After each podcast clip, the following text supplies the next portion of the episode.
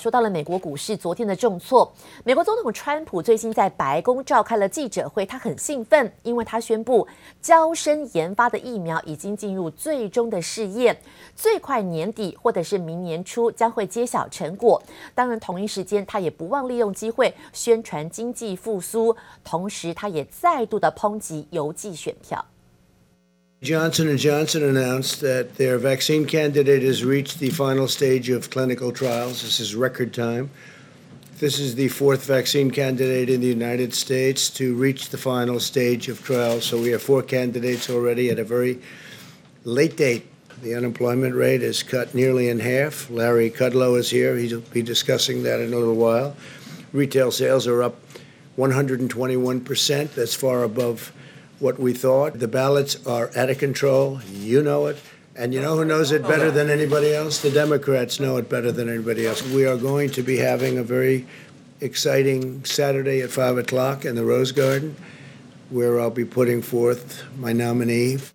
好，川普说，邮寄选票所引发的问题将会导致了今年美国大选出现了票数很严重的争议。最终到底谁成功入主白宫，恐怕只能由最高法院来进行裁决。就像当时两千年哦，小布希获得胜选一样。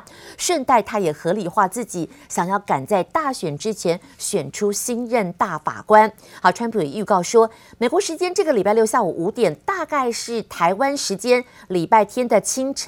将会宣布大法官的提名人选，而且会把目前五名保守派对上了三名自由派的最高法院变成六比三，也就是绝对多数。另外一个场合就是第七十五届的联合国大会，在昨天开幕。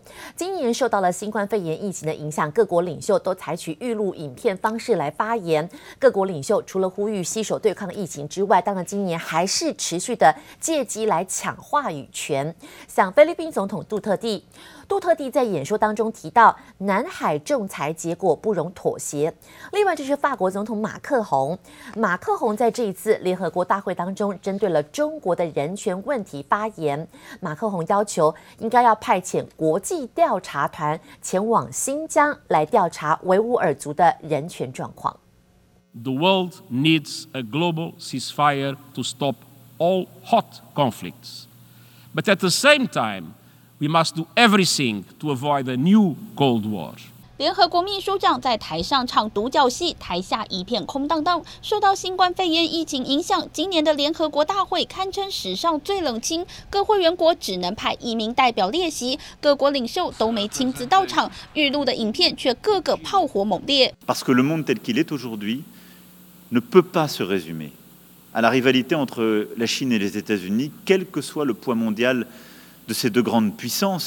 法国总统马克宏坦言，受够了美中两强对峙局面，更端出人权是普世价值，罕见的替新疆维吾尔族发声，提议派国际代表团到新疆。Enfin, les droits fondamentaux ne sont pas une idée occidentale que l'on pourrait opposer comme une ingérence à tous ceux qui s'y réfèrent. La France a demandé qu'une mission internationale sous l'égide des Nations Unies puisse se rendre au Xinjiang afin de prendre en compte les préoccupations que nous avons collectivement sur la situation de la minorité musulmane ouïghour。马克宏摆明不会在人权问题上让步，菲律宾总统杜特地则透过联合国演说机会，表明在南海问题上，菲律宾无意退让。The Philippines affirms that commitment in the South China Sea in accordance with UNCLOS and the 2016 arbitral award. We firmly reject attempts. To undermine it. 各国领袖演说炮火四射，一场联合国大会暗潮汹涌。俄罗斯总统普廷则借机大推自家研发的新冠肺炎疫苗。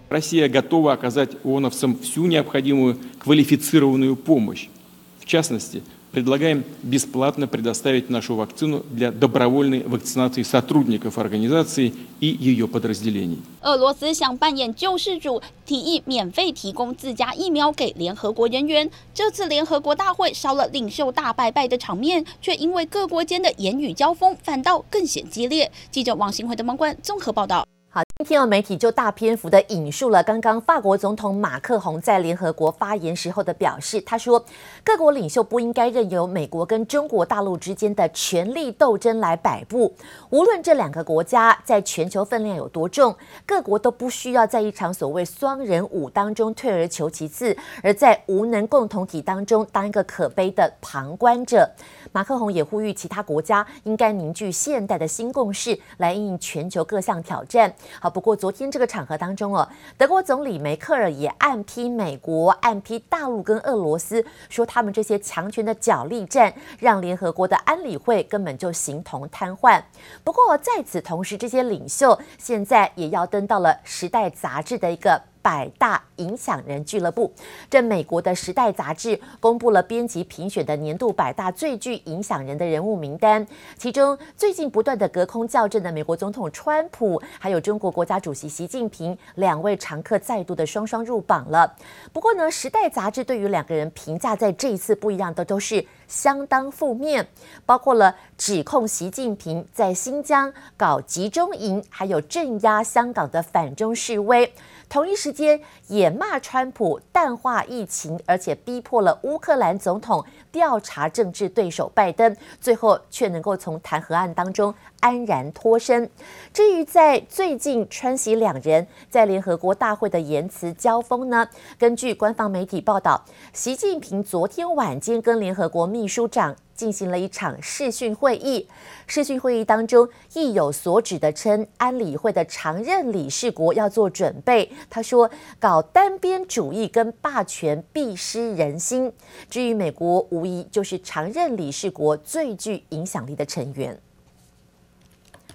美国国务卿庞培欧在最新的公开。呃，演讲的场合当中，他指控了中共说，中共锁定了美国各州跟地方的层级，从政治人物到企业家，目前都是中共所锁定的目标。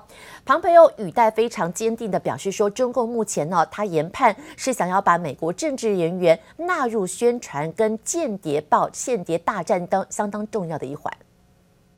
Look, the federal government can't police every bit of this predatory and coercive behavior. We need your help. Know that if you're offered a trip to China when the pandemic travel restrictions, restrictions are lifted, that you should ask who's paying for the trip and if that person is linked directly or indirectly to the Chinese Communist Party. 庞培欧点名的是在美国的美中人民友好协会，还有中国和平统一促进会，这些都跟中共中央统一战线工作部有关，企图的是希望对于美国的学校、美国的商业团体，还有地方人士，要大家提防中国外交官很可能因为这些北京的。对外宣传来进行这次的统战，世界各国都在试图的影响美国政治，但是哦，庞培欧说，中共的做法恐怕更加的阴险。至于庞培欧选在威斯康星州发表演说，这个地方也是这次选举相当重要的摇摆区，恐怕期望在此提高抗中的强度，希望巩固共和党的选票。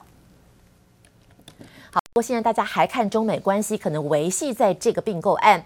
中国的一个影音平台抖音跟美国软体大厂甲骨文的交易案一波三折，现在最新发展是美国总统川普又突然改口，他说不准抖音的母公司字节跳动拥有新公司的任何股权，于是两方交易又陷入僵局。